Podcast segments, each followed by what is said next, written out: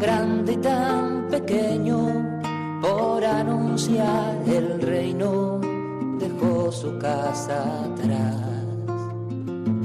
Sacerdote, la vida pone en juego, pastores para el pueblo, un guía a la verdad.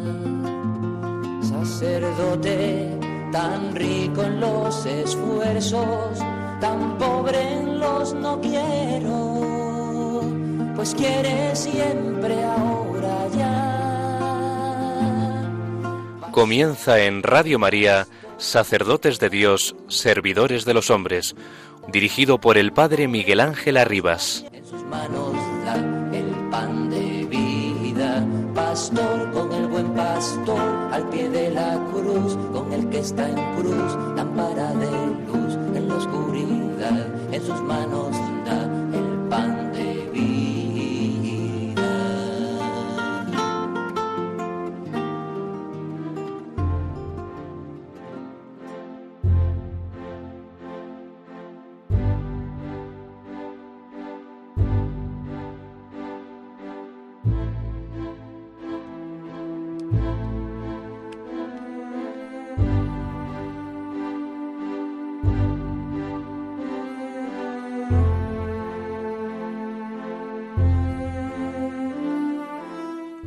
Queridos hermanos y hermanas enfermos, a causa de la enfermedad estáis, de modo particular entre quienes, cansados y agobiados, atraen la mirada y el corazón de Jesús.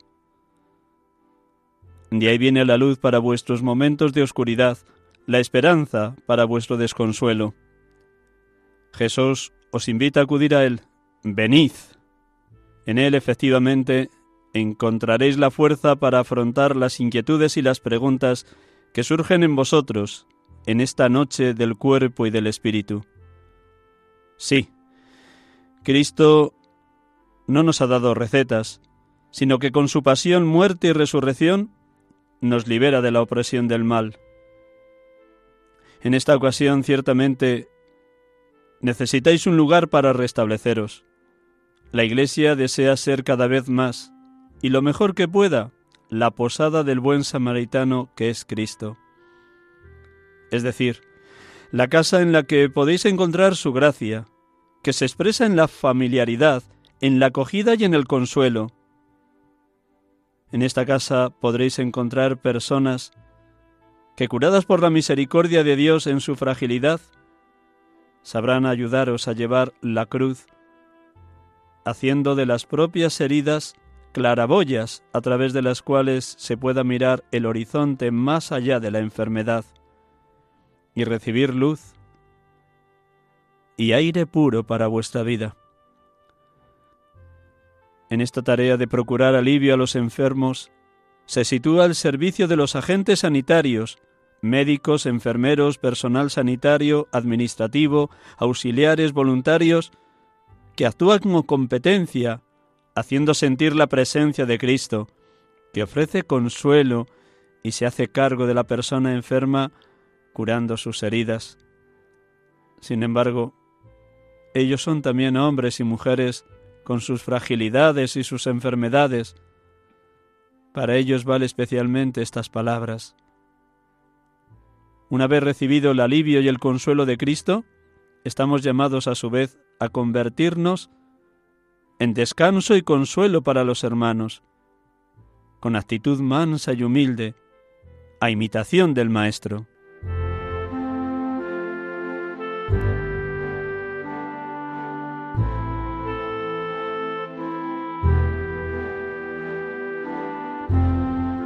Palabras del Papa Francisco en el mensaje con motivo de la Jornada Mundial del Enfermo, que este año ha titulado Venid a mí los que estáis cansados y agobiados, y yo os aliviaré.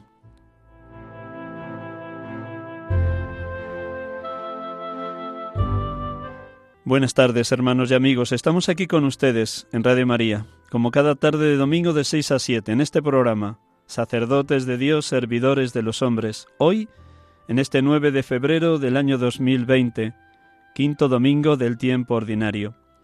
Y hoy nos adelantamos en dos días para comentar lo que significa en la Iglesia la Jornada Mundial del Enfermo. Para ello nos va a acompañar hoy desde el teléfono, desde su casa, un sacerdote especialista en esta misión de acompañar enfermos en un gran hospital. Tenemos al otro lado del teléfono a José Ignacio Martínez Picazo. Buenas tardes, José Ignacio. Buenas tardes, Miguel Ángel. Muchísimas gracias por prestarnos estos minutos de la tarde del domingo después de tantas horas que pasas allá en el hospital. Él está destinado en la Clínica La Concepción o Fundación Jiménez Díaz de aquí, Madrid. Luego le presentaremos con un poquito más de detalle todo su itinerario sacerdotal y va a tener la vamos a tener la dicha de escucharle lo que ha significado para él llevar desde octubre del año 2000 en esta clínica, en este hospital, todo lo que significa para su ministerio la atención a los enfermos, pero también a todo el personal sanitario y administrativo de ese gran hospital. Pues nada, nos das un poquito de permiso para proclamar el Evangelio de este quinto domingo del tiempo ordinario y luego ya dialogamos en esa familiaridad que tiene que caracterizar la vida de un presbítero. Gracias, José Ignacio.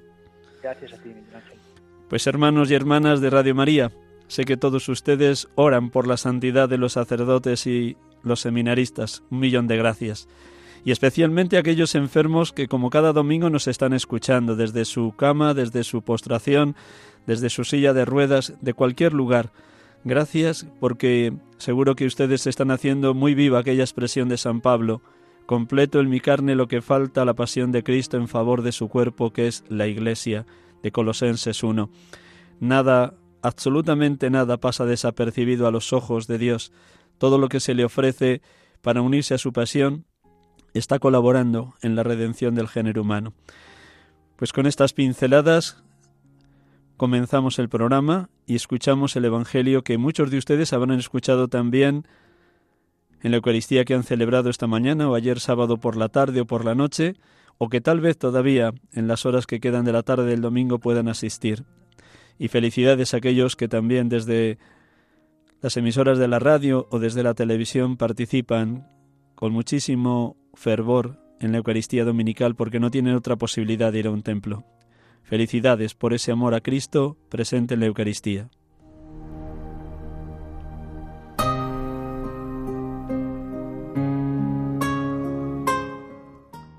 Del Evangelio según San Mateo. En aquel tiempo dijo Jesús a sus discípulos, Vosotros sois la sal de la tierra. Pero si la sal se vuelve sosa, ¿con qué la salarán?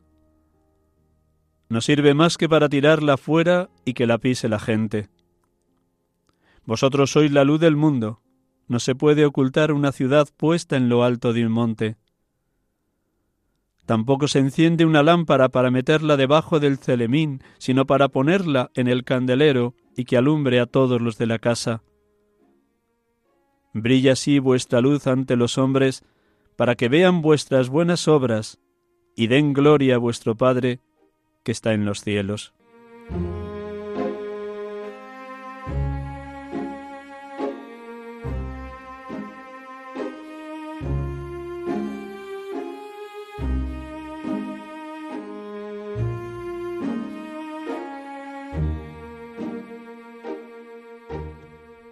Bendito y alabado seas, Padre porque nos amas, y proteges a tu pueblo peregrino con bendiciones continuas, llamándonos a ser santos e irreprochables por el amor que nos tienes, por el amor con que nos has configurado como hijos adoptivos tuyos en tu Hijo amado, el enviado, el Mesías, quien nos dice también hoy, Yo soy la luz del mundo, el que me sigue no camina en tinieblas, sino que tendrá la luz de la vida. Bendito y alabado seas, Padre, porque el camino de la santidad, desde tu amor gratuito y desde tu bendición continua, es corresponder a tu bondad, dando gratis lo que de ti hemos recibido gratis. Tú nos señalas ese camino de donación y de servicio a los otros.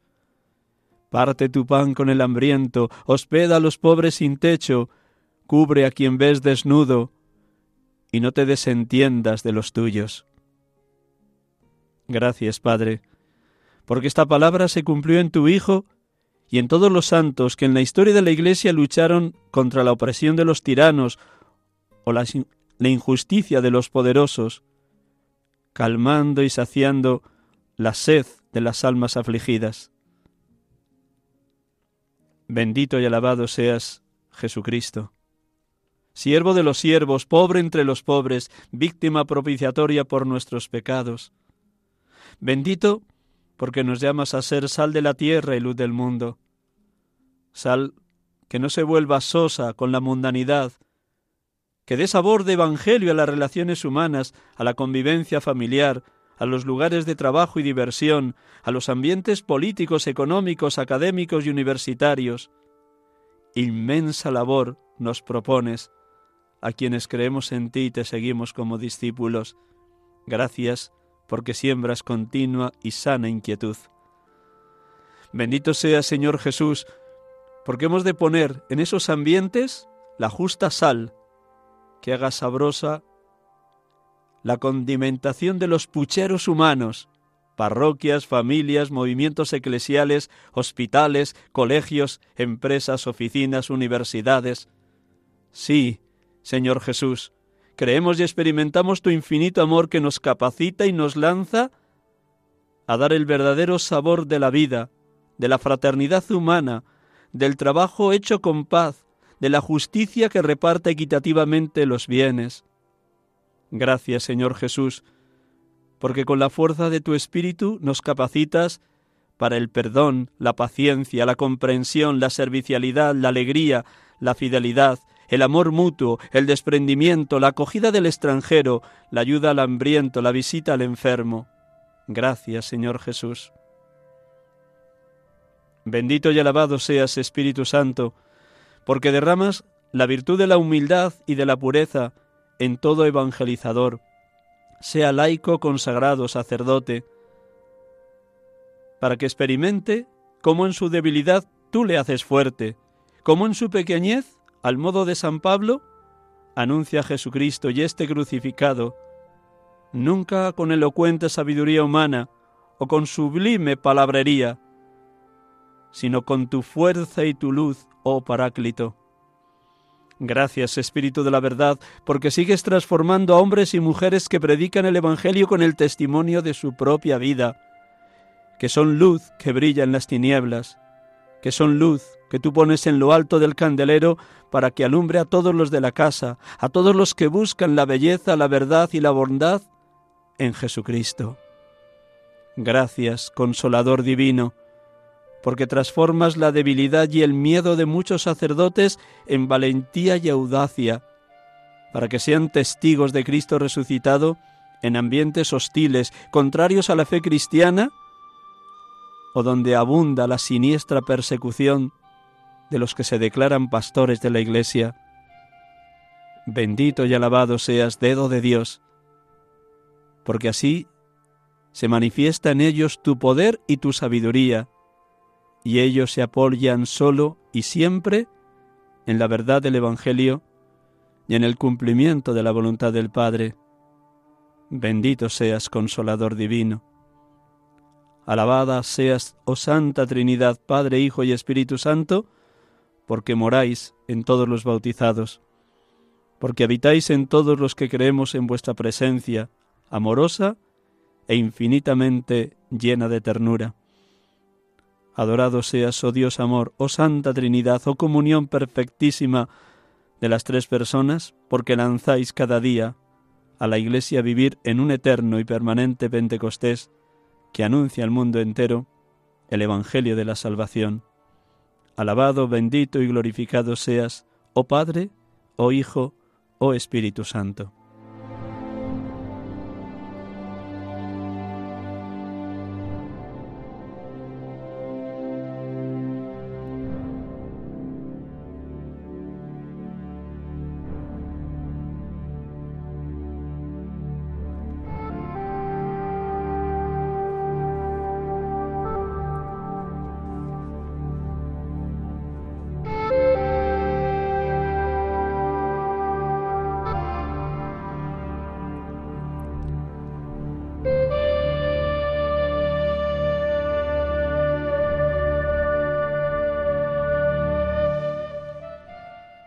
Estamos aquí con ustedes en Radio María, sacerdotes de Dios, servidores de los hombres, en esta tarde de domingo, 9 de febrero 2020, quinto domingo del tiempo ordinario, preparando ya desde este domingo lo que será pasado mañana, día 11 de febrero, la Jornada Mundial del Enfermo, en la memoria litúrgica de Nuestra Señora de Lourdes.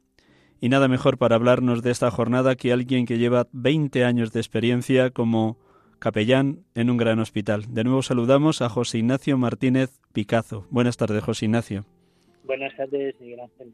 Gracias, gracias, gracias. Un millón de gracias. Nada más una presentación muy sencilla porque prácticamente toda su vida ministerial la ha pasado en ese gran hospital. Nació el 20 de diciembre de 1968 en Las Pedroñeras, diócesis y provincia de Cuenca, fue ordenado sacerdote el 3 de julio de 1999 en Cuenca de manos del entonces obispo de esa diócesis, don Ramón del Hoyo.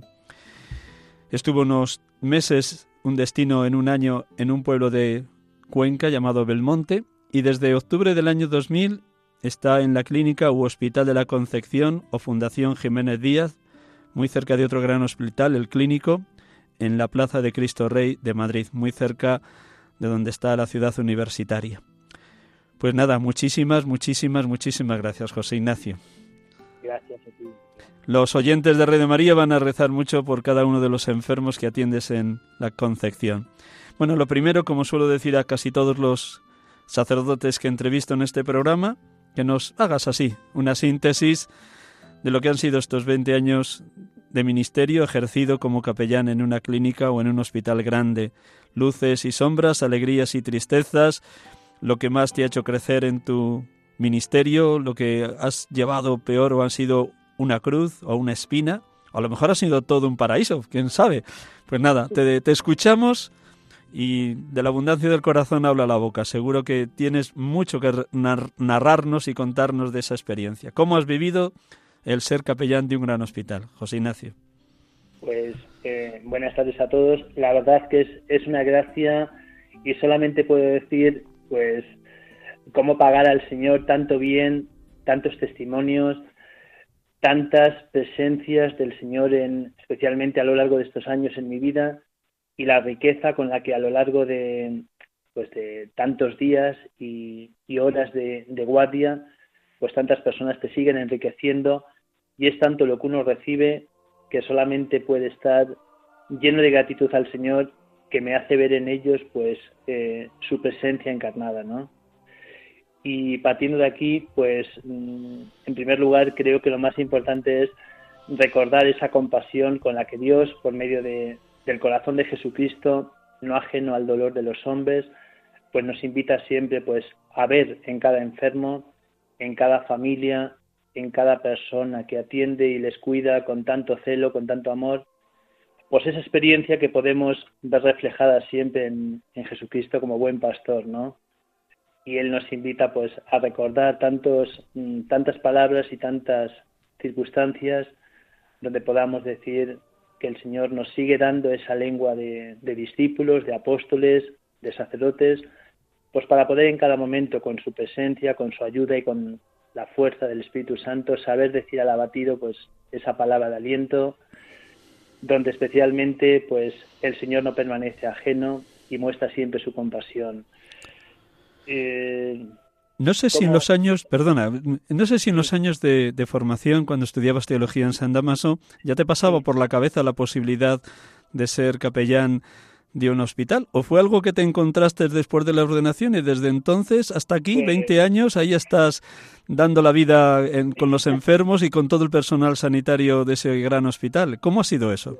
Mira, es una, es una inquietud que creo que nace también en el mismo ámbito familiar donde por circunstancias pues he visto algún miembro de mi familia pues pasando por, por pruebas de dificultad, de debilidad y creo que ahí nace especialmente también pues el, el reafirmar pues mi vocación y ese discernimiento pues para mirar al Señor como pues como el médico del cuerpo y del alma, ¿no?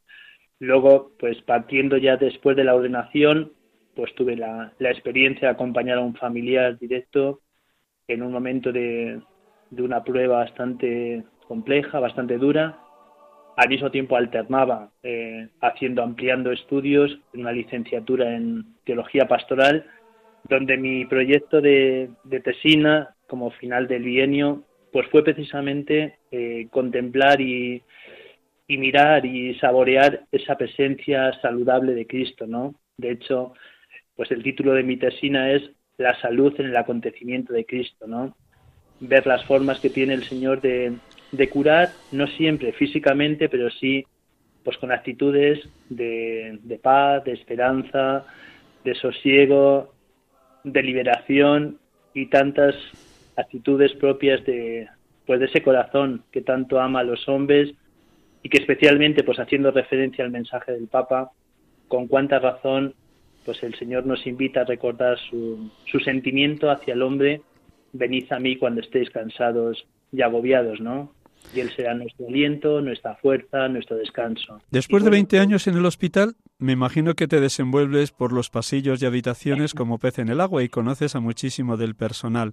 Pero cuenta a nuestros oyentes cuando llega la noticia de que uno de los enfermos ingresados quiere la asistencia pastoral de un sacerdote. ¿Qué pasos dais? ¿Cómo os acercáis a las habitaciones? Eh, ¿Qué seguimiento hacéis? Cuenta un poquito, así, en el día a día de tu desarrollo en un hospital. Pues la primera, cuando entramos hacemos el cambio de guardia, estamos tres sacerdotes, eh, guardias de 24, de 48 y 72 horas a la semana. Y estamos, llevamos repartimos la semana entre tres y digamos que los mm, digamos que el ministerio desde que entramos es pues saludarnos mm, entre los compañeros como hermanos ver un poquito pues la lista de, servicios de, pacientes que llevan tiempo ingresados eh, comentarnos algún caso de alguno que, que entra nuevo y luego pues ya una vez que tenemos el busca empezamos la guardia las primeras llamadas que hay, sobre todo de urgencias, pues en primer lugar es mm, pues acudir, eh, saludar a la familia, partiendo también muy importante de la, de la, de la presentación y también entrar un poquito en diálogo con la familia. Tampoco yo al menos no me gusta ir directamente a administrar el sacramento como si fuese algo, digamos, mágico, mágica, sino precisamente el signo, pues creo que saludable del Señor que acompaña también al enfermo y acompaña también a la familia que vive ese momento pues mm, adverso en la vida de un ser querido y que también necesita pues el apoyo y sobre todo una pequeña preparación, una pequeña catequesis, la misma familia antes de, administrar el, el sacramento, en este caso el sacramento de la unción, ¿no? A mí siempre me gusta sobre todo partir de que la mal llamada extrema unción, no hay sacramento ni de moribundos ni de muertos, sino todos los sacramentos son signos de vida, signos de actualizar y de prolongar pues esa acción del Señor que pasa curando, sanando, liberando y sobre todo acompañando y solidarizándose con el dolor de los hombres. Y partiendo de aquí, pues mm, la gente pues te acoge con mucho cariño y especialmente pues cuando algún familiar pues quiere salirse, no quiere estar, no quiere presenciar la celebración, pues hay que, es muy respetable, pero siempre, sobre todo, hay que invitar a la, familia que también se una pues a la oración y a la celebración que después cuando la has presentado con, con toda naturalidad, rompiendo miedos, temores y muchas veces esa sensación que tiene la familia de que parece que la presencia del sacerdote es como si ya fuese el final de todo, cuando es todo lo contrario. Es el principio de una acción donde tantas veces pues administras el sacramento al paciente, al enfermo, con siendo consciente y verdaderamente yo en 20 años eh, no he tenido ningún problema con ninguna familia, ni ha habido ni un solo caso de que te ponga mala cara cuando partimos, sobre todo pues es de esa de ese empatizar con la familia y especialmente pues mostrando el cariño al paciente, ¿no? Desde coger una mano, después de administrar el sacramento, pues cómo no vamos a, besar la frente y las manos de alguien que de alguna forma ha sido tocado por, por la gracia y por el sello de, la unción, ¿no? Me imagino... Sí, sí, perdón, perdón, José Ignacio, sí, termina. Sí, no, y bueno, pues luego pues terminamos eh, juntos dando gracias y sobre todo pues presentando a la familia que es un signo de total confianza donde tantas veces el enfermo pues vemos cómo recobra la salud, mm, recobra el ánimo y en un caso de que sea un caso eh, terminal, pues la familia también es bueno invitarles a que ellos vivan ese momento y ese momento incluso cuando, si Dios quiere, es un desenlace final, pues que vivan ese momento con mucha paz, esa paz que solamente pues la oración nos puede dar y que necesitamos continuamente actualizar esa presencia permanente del Señor que acompaña la vida y a la familia también en ese momento de angustia y de dolor. La Madre Teresa de Calcuta decía que la enfermedad más terrible de Occidente son las personas que no se sienten queridas por nadie, completamente abandonadas. En tus 20 años de capellán en el Hospital La Concepción o Fundación Jiménez Díaz te habrás encontrado con personas así que no tenían absolutamente a nadie o que teniendo familiares no se hacían cargo del enfermo.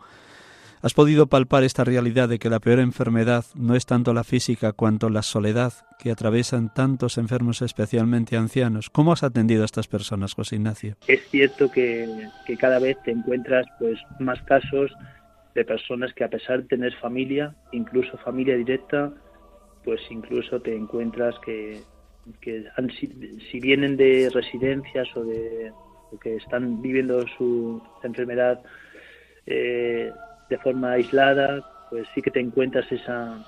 Ellos mismos te cuentan pues que no tienen a nadie, incluso muchas veces la enfermera, el médico te ayuda también a entrar en, ese, en esa dinámica de, de la acogida y partiendo de ahí, pues en primer lugar creo que es tan importante, pues como hacía el Señor, ¿no?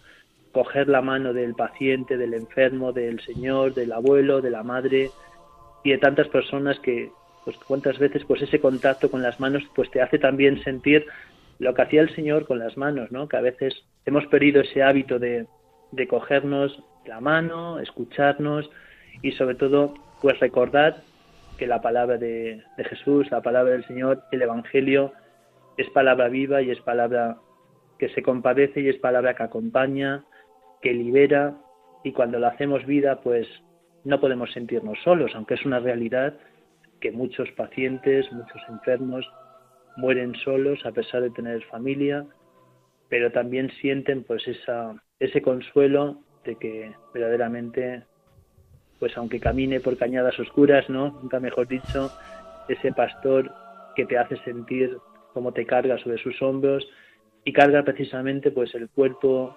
dolorido, herido y lastimado y lo dulcifica con pues con su ternura, ¿no? Con su compasión. Todos los enfermos son hijos de Dios y todos merecen el mayor cuidado, respeto, atención, cariño, ternura. Pero seguro que en esa experiencia de acompañar a tantos enfermos te has encontrado también con hermanos sacerdotes que han tenido que estar ingresados una semana o hasta dos meses posiblemente. Y tú has querido crear con ellos una verdadera fraternidad, porque desde el minuto uno que llegan al hospital pedirán que el capellán les asista y les acoja. ¿Cómo ha sido ese trato con distintos sacerdotes que han pasado por el Hospital de la Concepción en estos 20 años, José Ignacio? Pues ha sido, pues, en primer lugar, pues, un sentimiento de fraternidad, de ofrecerles, mm, pues, lo mejor que podemos, eh, pues, ofrecer, ¿no? Como hermanos y, en primer lugar, pues, compartir, pues, mm, a ese pastor bueno que nos hace discípulos suyos y cómo no acompañarles y al mismo tiempo, pues, eh, sentir con ellos pues esos momentos de dificultad.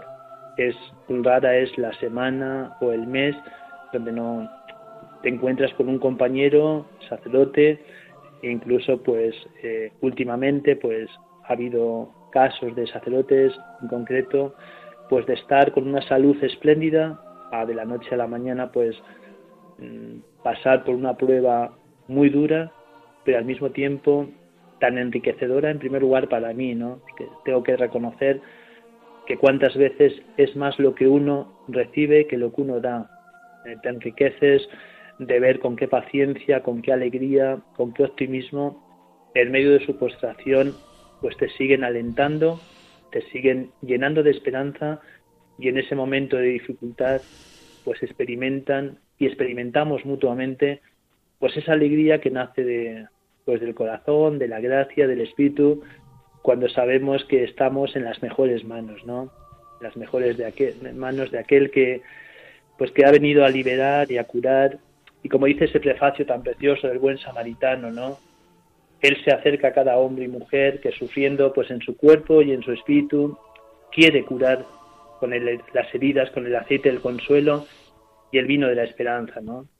Pues ahí es donde nos tenemos que experimentar como sumergidos en la noche del, del, dolor, pues también vislumbramos la luz pascual de aquel que, que pasando por la prueba del dolor, pues ha venido a identificarse con, con los hombres en cualquiera de las etapas y circunstancias y vivencias en las que nos encontramos. Y eso cuando lo acompañas en un sacerdote, pues solamente cabe pues eso, celebrarlo, vivirlo y sobre todo crear pues esa, esa fraternidad donde nos damos cuenta que, que no somos tan fuertes, sino que más bien todo lo contrario, somos débiles, vulnerables y ahí en medio de esa debilidad es el Señor el que nos sigue recordando que Él es el que nos hace fuertes. Comentabas antes la experiencia de acompañar en el momento final enfermos que por desgracia no, tienen curación. La mayor parte de los enfermos que ingresan en un hospital a los pocos días o las pocas semanas vuelven a casa, pero hay otros que por enfermedades ya terminales como es el cáncer o la leucemia o algún otro tipo de enfermedad grave, el propio enfermo sabe que se acerca la hermana muerte ¿Cómo has acompañado esos momentos cuando el propio enfermo te pide que le acompañes en los días o en las horas previas a la muerte? ¿Cómo has escuchado en confesión tal vez confesiones de toda la vida? ¿Y con qué lucidez y con qué confianza en el Señor se ha entregado el alma de, esa persona que, que confía en la resurrección y que cree que Dios le está esperando con los brazos abiertos? Pues la verdad que, Miguel Ángel, es tan gratificante porque es cierto que una de las em, plantas que más se visita es la, planta de paliativos, donde te encuentras eh, pacientes de todas las edades, pero especialmente a mí siempre me llama la atención y, creo que son muy agradecidos cuando les escuchas, cuando te sientas, cuando te cuentan, que ellos son muy conscientes de que, de que su vida, pues mm, en ese momento, pues está en las manos del Señor, cómo viven su fe. Te podría contar pues los últimos testimonios de ayer mismo, ¿no? Eh, dos casos de dos personas jóvenes, una con que precisamente hoy domingo cumple 47 años y es muy consciente de que su vida, pues aquí en la tierra es cuestión de días, pero que sabe que, que el encuentro con, con el Padre, el encuentro pues con el Señor después de haber sido probada en, con una enfermedad pues bastante agresiva, como puede ser por tema oncológico, pues sabe que nada cae en saco roto.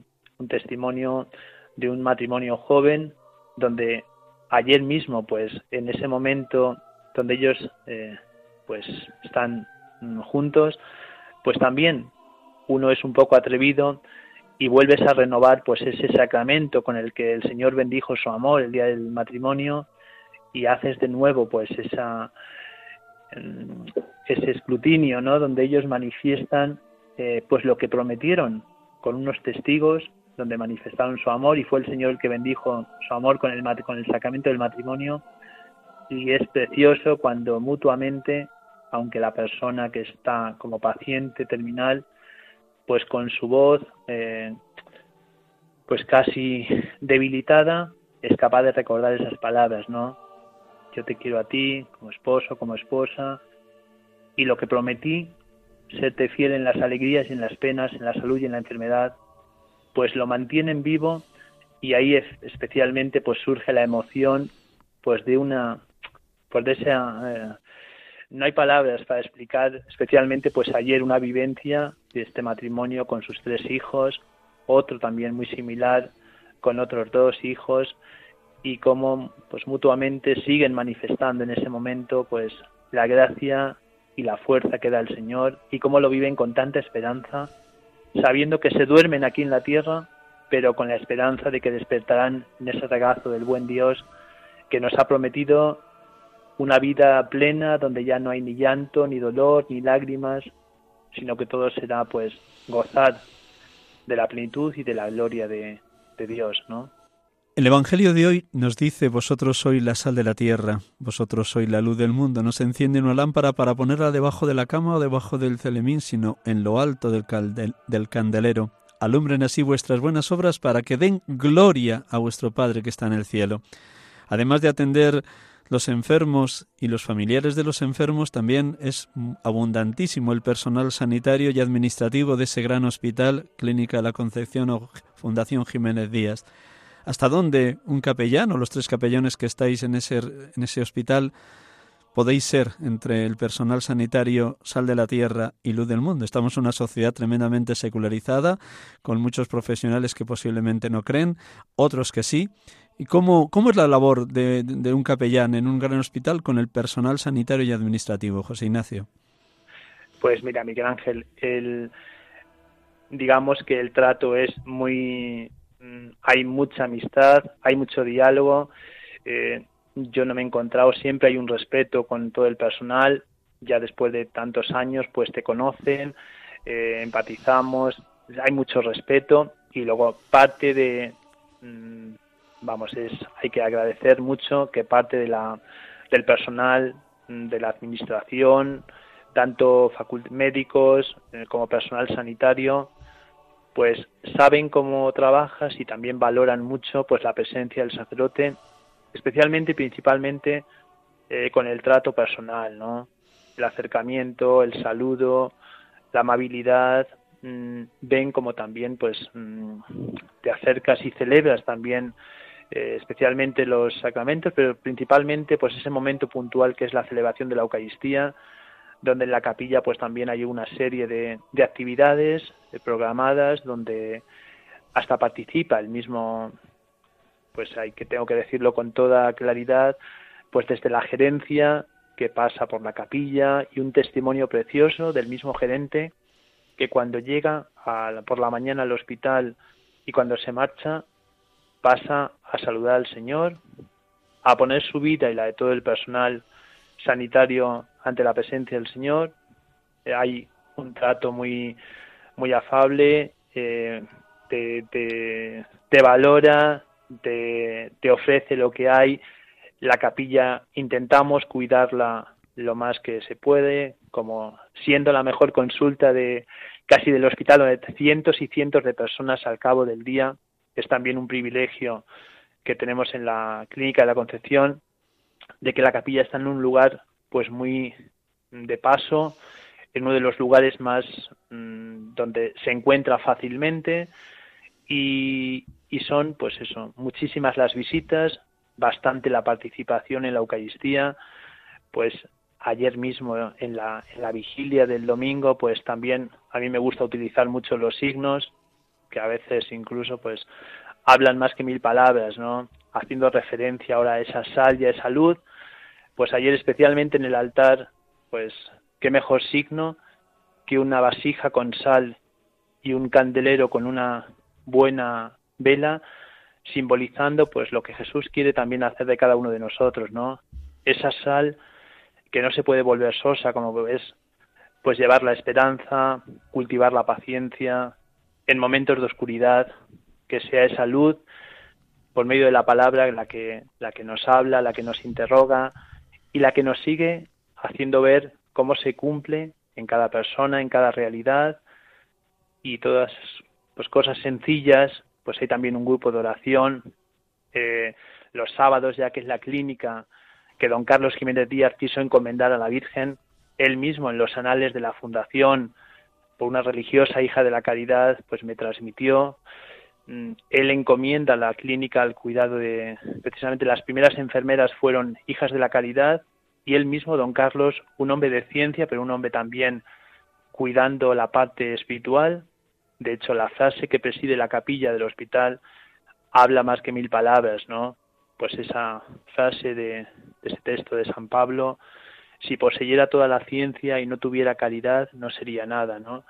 Y se intenta pues cuidar la parte de, la atención, de la calidad, del servicio y sobre todo él la encomienda, la pone siempre en las manos de la Virgen. Ella mismo, Sor Rosalía, que hoy está ya pues un poquito pues deteriorada, un poquito demenciada, Yo cuando llegué lo primero que me dijo es don Carlos, cuando nos entregó la clínica, siempre nos dijo, no dejéis de mirar a la mejor enfermera que es la Madre de Jesús, la que le acompaña, la que le cuida, la que le atiende y la que al pie de la cruz, al pie de cada enfermo, pues sigue siendo la Madre que acompaña y que nos sigue recordando pues las palabras, las pocas palabras que la Virgen pues tenemos en el Evangelio, haced lo que Él os diga, ¿no? Y si Él nos dice curar y sanar, paliar, llenar de esperanza, pues tantas realidades de las personas, pues como, ¿quién se resiste a no hacer ese, haced esto, ¿no? Vamos a hacer un momento de silencio porque lo que nos acabas de decir a todos nos ha llegado al corazón y vamos a mirar por un instante a María mientras escuchamos este canto como música de fondo y retomamos esta bellísima conversación. José Ignacio, un instante. Muchas gracias.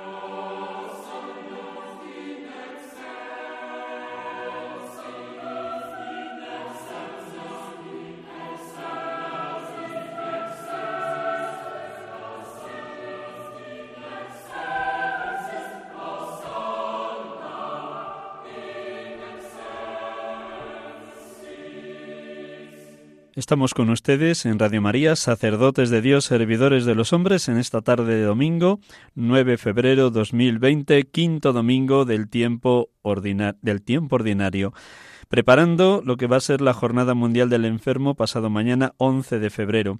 Y está con nosotros compartiendo su experiencia riquísima de capellán de un gran hospital, José Ignacio Martínez Picazo sacerdote de esta archidiócesis de Madrid y es muy grato para nosotros tenerle aquí en el programa en Radio María. Antes de darle paso de nuevo, me va a permitir José Ignacio que cuente una pequeña historia de las muchas que tiene sus escritos Santa Teresa de Calcuta, porque nos ha dicho antes que el doctor Jiménez Díaz dijo muy claro que la mejor enfermera es la Virgen. Ella, como nadie, supo estar pendiente de su prima Santa Isabel cuando estaba ya de seis meses, la que llamaban estéril, y fue corriendo a un pueblecito de la montaña de Judea para asistir a su prima en los últimos tres meses de embarazo y en el parto. Pues bien, Madre Teresa, que era especialista en atender a los pobres, nos cuenta esta historia que a todos seguro que nos llega también al corazón. Dice así. Los leprosos, los moribundos, los hambrientos, los enfermos terminales de sida, todos son Jesús. Una de nuestras novicias lo sabía muy bien. Acababa de ingresar en nuestra congregación tras finalizar los estudios en la universidad. Al día siguiente tenía que acompañar a otra hermana a la casa del moribundo que tenemos en Caligat. Antes de irse le recordé ¿Habéis visto durante la misa con qué delicadeza el sacerdote tocaba el cuerpo de Cristo? No olvidéis que ese mismo Cristo es el que vosotras tocáis en los pobres. Las dos hermanas fueron a Caligat, la casa del moribundo. A las tres horas estaban de vuelta. Una de ellas, la joven novicia, llamó a mi puerta. Me dijo llena de gozo, Madre Teresa, durante tres horas he estado tocando el cuerpo de Cristo. Su rostro estaba radiante. ¿Qué es lo que hiciste? le pregunté. Nada más llegar nosotras, contestó ella, trajeron a un hombre cubierto de llagas. Lo habían sacado de entre unos escombros. Tuve que ayudar a que le curaran las heridas. Nos llevó tres horas. Es por lo que le digo que estuve en contacto con el cuerpo de Cristo durante ese tiempo. Estoy segura, era Él, Jesucristo. La joven novicia había comprendido que Cristo no puede engañar cuando afirma, estaba enfermo y me curasteis. Bellísimo este relato, ¿verdad, José Ignacio? Precioso, precioso. Bueno, de alguna manera tú también eres como esta joven novicia, que cuando vas a las habitaciones y tocas el cuerpo del enfermo, en él descubres al mismo Cristo yacente. Pues, pues sí que es verdad, sí. La verdad es que no hay palabras para cuántas veces sale uno de la habitación con esa satisfacción, sobre todo por, con ese agradecimiento con el que el enfermo, sobre todo cuando recibe la Eucaristía, ¿no? Hay que dar muchas gracias que en la clínica de la Concepción, en la clínica de la Virgen, pues sigue siendo ella la que también, pues inspira a tantas personas, a tantos pacientes a pedir la, Eucaristía, especialmente a diario, pues hay un, una larga lista de, pacientes, hombres, mujeres, jóvenes, que reciben el, la Eucaristía diario. Y es una gracia, es una fuente y especialmente es ese apoyo y esa fortaleza en ese momento de, debilidad, ¿no? Y luego, como te decía antes, pues la, lo que es la capilla, la Eucaristía, la celebración como en sí, pues se, cuida, se cuida bastante, ¿no? Haciendo alusión, porque podríamos estar largas horas hablando de esta, de esta experiencia, pues ayer mismo la celebración de la tarde, al, pues al, al celebrar la palabra de, de esa sal y de salud, pues simplemente un símbolo, lo mismo que el domingo pasado, pues eh, se bajaron de pediatría algunos niños para presentárselos a la Virgen, celebrando la presentación del Señor, ¿no? Como la Virgen siempre nos presenta y nos presenta siempre a su Hijo como luz, se llevaron pues ese recuerdo de la, de la candela, de la vela, simbolizando esa luz con la que hoy de nuevo, que casi desde Navidad, pues casi todos los domingos sale esa luz del Señor, ¿no? Desde prácticamente Nochebuena, el pueblo que habitaba en tinieblas vio esa luz y hoy pues la sal, pues también hoy se han llevado pues en un sobrecito con el nombre de cada persona que ha participado de la Eucaristía, pues un poquito de sal para recordarnos pues lo que hace la sal, lo que condimenta las comidas, la hace más sabrosa, pero más esa sal del Señor con su esperanza, con su paz, con su consuelo, que es lo que tenemos que aportar hoy ante muchas veces tanto pesimismo, tanta falta de esperanza y tantas realidades de, de momentos oscuros donde nadie como Él va a ser capaz de hacernos pues confirmar lo que es su presencia como sal y como luz, ¿no?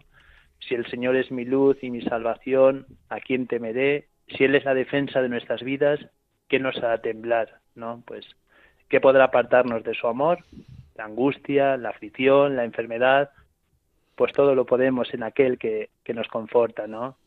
Porque así lo quiere Él, desde el momento en que se encarna y se hace carne de nuestra carne en todo igual a nosotros menos en el pecado, también en el sufrimiento. Exactamente, exactamente. José Ignacio, de cara a lo del pasado mañana, del día 11, ¿tenéis algo previsto de cara a la Jornada Mundial del Enfermo? ¿Algún detalle, algún gesto, alguna celebración, algún pasar por las habitaciones? En concreto, ¿qué lo tenéis programado? Pues ya se inició eh, antes de ayer, el primer viernes de cada mes, pues está instituido, eh, digamos, recordando pues que Dios es memoria para nosotros y nos recuerda ese corazón compasivo. Cada primer viernes de mes siempre tenemos la misa votiva por los enfermos, ¿no? Que a veces descuidamos la riqueza que tiene el misal romano, donde hay esa misa específica pidiendo por los enfermos. Entonces, mm, la jornada de pasado mañana la adelantamos el viernes, eh, que coincidía con el primer viernes del mes de febrero, y bueno, pues cada primer viernes se hace una lista con todos los enfermos, después de la misa se expone el Santísimo, hay un grupo de oración que cubre los turnos de ocho horas donde el Señor está expuesto y a los pies pues una, una lista con los nombres de los pacientes y de tantas personas que han acudido a la Eucaristía. Y aunque no sean de, del hospital, de otros hospitales, pues también se, se hace presente como un signo que la gente pues agradece mucho, ¿no?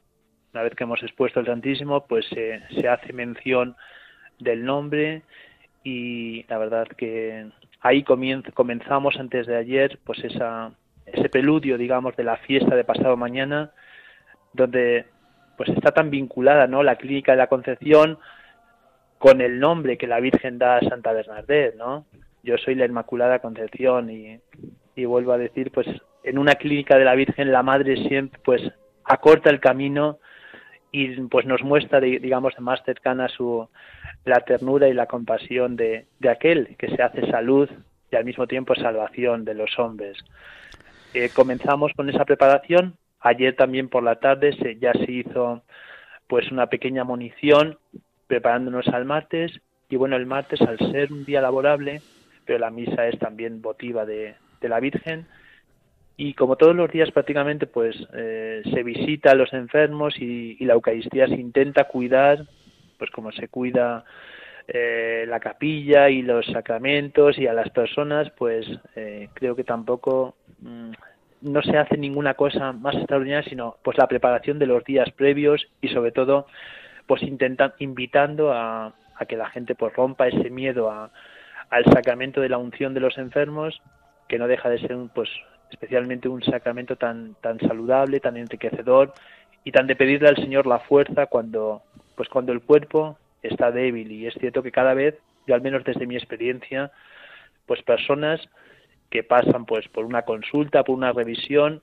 pues cuando lo presentas el sacramento tan de forma tan terapéutica, tan saludable y de pedirle al Señor la fuerza, pues continuamente te lo piden y incluso a lo largo del año por dos y tres veces, ¿no? Personas que vas viendo cómo van a hacerse sus revisiones o ingresan, pues te la piden y luego de forma comunitaria, pues también esta esta jornada mundial del enfermo que se abre con la fiesta de la Virgen y que se y que culmina el sexto domingo de Pascua con la Pascua del enfermo José Ignacio, tenemos muy poquitos minutos. Nada más. Has dejado dos cosas ahí.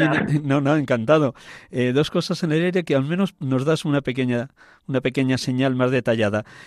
Creo haberte entendido que tenéis un grupo de oración de gente, me imagino, de la calle o antiguos familiares de enfermos que pasaron por la clínica, que os conocieron y se han enganchado a pues este a este grupo de oración, ¿no? Pero te pues preguntaría también, si es que lo hay, si en torno a la capellanía también hay voluntariado católico que visita con vosotros a los enfermos, o solamente el grupo de oración. Muy breve, tenemos tres minutos, ¿eh? Sí, hay un grupo de oración que, que es, ya de personas que llevan muchos años. Eh, pues asistiendo a la Eucaristía y después hay personas concretas que, que, están toda la mañana, salen a tomar un café y están toda la mañana con el Señor precisamente pues pidiendo con esta intención por los enfermos. Luego hay varios grupos de voluntariado, eh, entre ellos dos eh, católicos, donde pues también acompañan y también preparan muchas veces a, a los pacientes mm, sin, sin ir pues ofreciendo lo que es el servicio religioso así directamente, pero en cuanto ellos simplemente una estampa, una oración, un rosario o, sale la palabra Dios en algún momento, pues ellos también de algunas formas, de alguna forma, pues también pues te preparan y te llaman para que vayas a visitarlos, ¿no? Con lo cual, estás diciendo que si algún familiar de enfermos que han pasado o ya están ingresados en, la clínica, si quieren unir a ese voluntariado, tenéis las puertas abiertas. Claro que sí, claro que sí. Además, tanto el primer viernes de mes como todos los sábados, día en que, en que miramos y nos dejamos mirar por la Virgen, especialmente en esa esperanza, pues después de comer, mm, ya que es la clínica de la Virgen, pues eh, hay también desde las 3 de la tarde hasta las cinco y media que rezamos vísperas, un 20 minutos, 25 antes de la Eucaristía, antes de luego se da la bendición con el Santísimo, pueden venir con toda confianza porque las puertas de la capilla están abiertas desde las 6 de la mañana hasta las ocho y media de la tarde. Entonces pueden pasar a hacer su oración, aunque no tengan pacientes allí ingresados y también es una forma también de prestar un servicio desde la iglesia que también abre las puertas de un lugar pues tan saludable como es un lugar hospitalario y con la suerte de tener una capilla donde también pues puede cada uno hacer su oración personal incluso comunitaria. José Ignacio, un millón de gracias. Eh, estamos encantados de tus palabras. Se nota que llevas muy dentro, muy dentro esta misión que la Iglesia te ha encargado. De la abundancia del corazón habla la boca y en tu caso ha sido palpable en esta tarde. Que Dios te siga bendiciendo, que sigas siendo luz y sal en ese gran hospital, junto con tus otros dos hermanos capellanes, con los dos grupos de voluntariado y con el grupo de oración. Que Dios te bendiga. Voy a pedir que, que, todos los oyentes de Radio María recen por ti y por todos los capellanes de hospital que hacéis una misión impagable de atender al enfermo, no solo espiritualmente, sino también en ese calor de acogida que, que infunde el Espíritu. Una última palabra, medio minuto. sí, sí, di, di, di, si te quieres. muchísimas gracias a ti, Miguel Ángel, muchísimas gracias a Radio María, porque a través de las ondas, pues cuánto bien y especialmente cómo se palpa cuántos pacientes pues tienen su radio y escuchan y se sienten acompañados por una por una radio tan tan singular como es pues la radio de la madre la radio de María. Muchísimas gracias, buen, buen fin de semana y hasta otra ocasión que volvamos a pedirte este servicio de compartir tu misión en el hospital. Gracias. Cuando queráis, aquí estamos para ser servidores. Gracias. Un abrazo, Un abrazo José Ignacio. Gracias. Gracias a ti, a ti.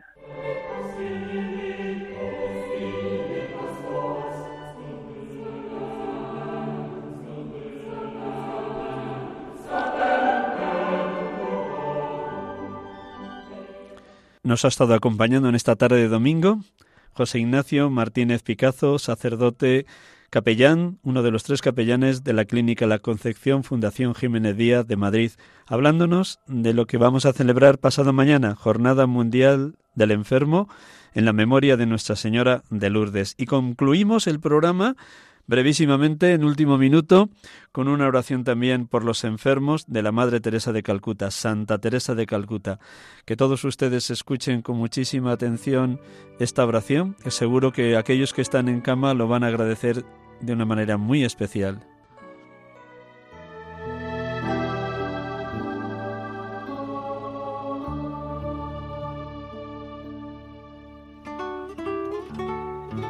Oh Jesús, que sufres. Haz que hoy y cada día sepa yo verte en la persona de tus enfermos y que ofreciéndoles mis cuidados te sirva a ti. Haz que aun oculto bajo el disfraz poco atrayente de la ira, del crimen, de la demencia, sepa reconocerte y decir, Jesús, que sufres, cuán dulce es servirte. Dame, Señor, esa visión de fe y mi trabajo jamás será monótono. Encontraré alegría acunando las pequeñas veleidades y deseos de los pobres que sufren. Oh Dios, puesto que tú eres Jesús que sufre, dígnate ser para mí un Jesús paciente, indulgente hacia mis faltas, que no mira más que mis intenciones, que son de amarte y servirte en las personas de cada uno de tus hijos que sufren enfermedad. Señor, aumenta mi fe, bendice mis esfuerzos, mi trabajo, ahora y por siempre. Amén.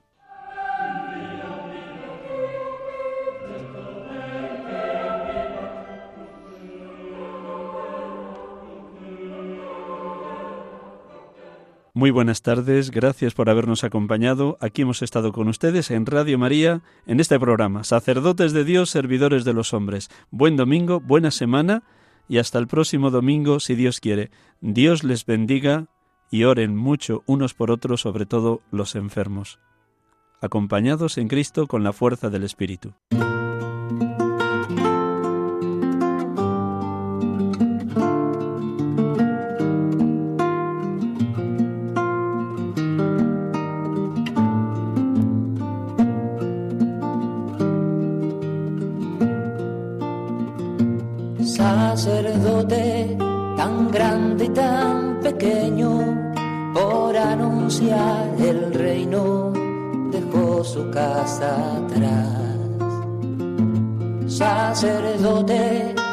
Vida pone en juego, pastores para el pueblo, un guía a la verdad. Acaban de escuchar el programa Sacerdotes de Dios, Servidores de los Hombres, dirigido por el Padre Miguel Ángel Arribas pues quiere siempre ahora ya. Pastor con el buen pastor al pie de la cruz, que está en cruz, lámpara de luz en la oscuridad, en sus manos da el pan de vida. Pastor con el buen pastor al pie de la cruz, con el que está en cruz, lámpara de luz en la oscuridad, en sus manos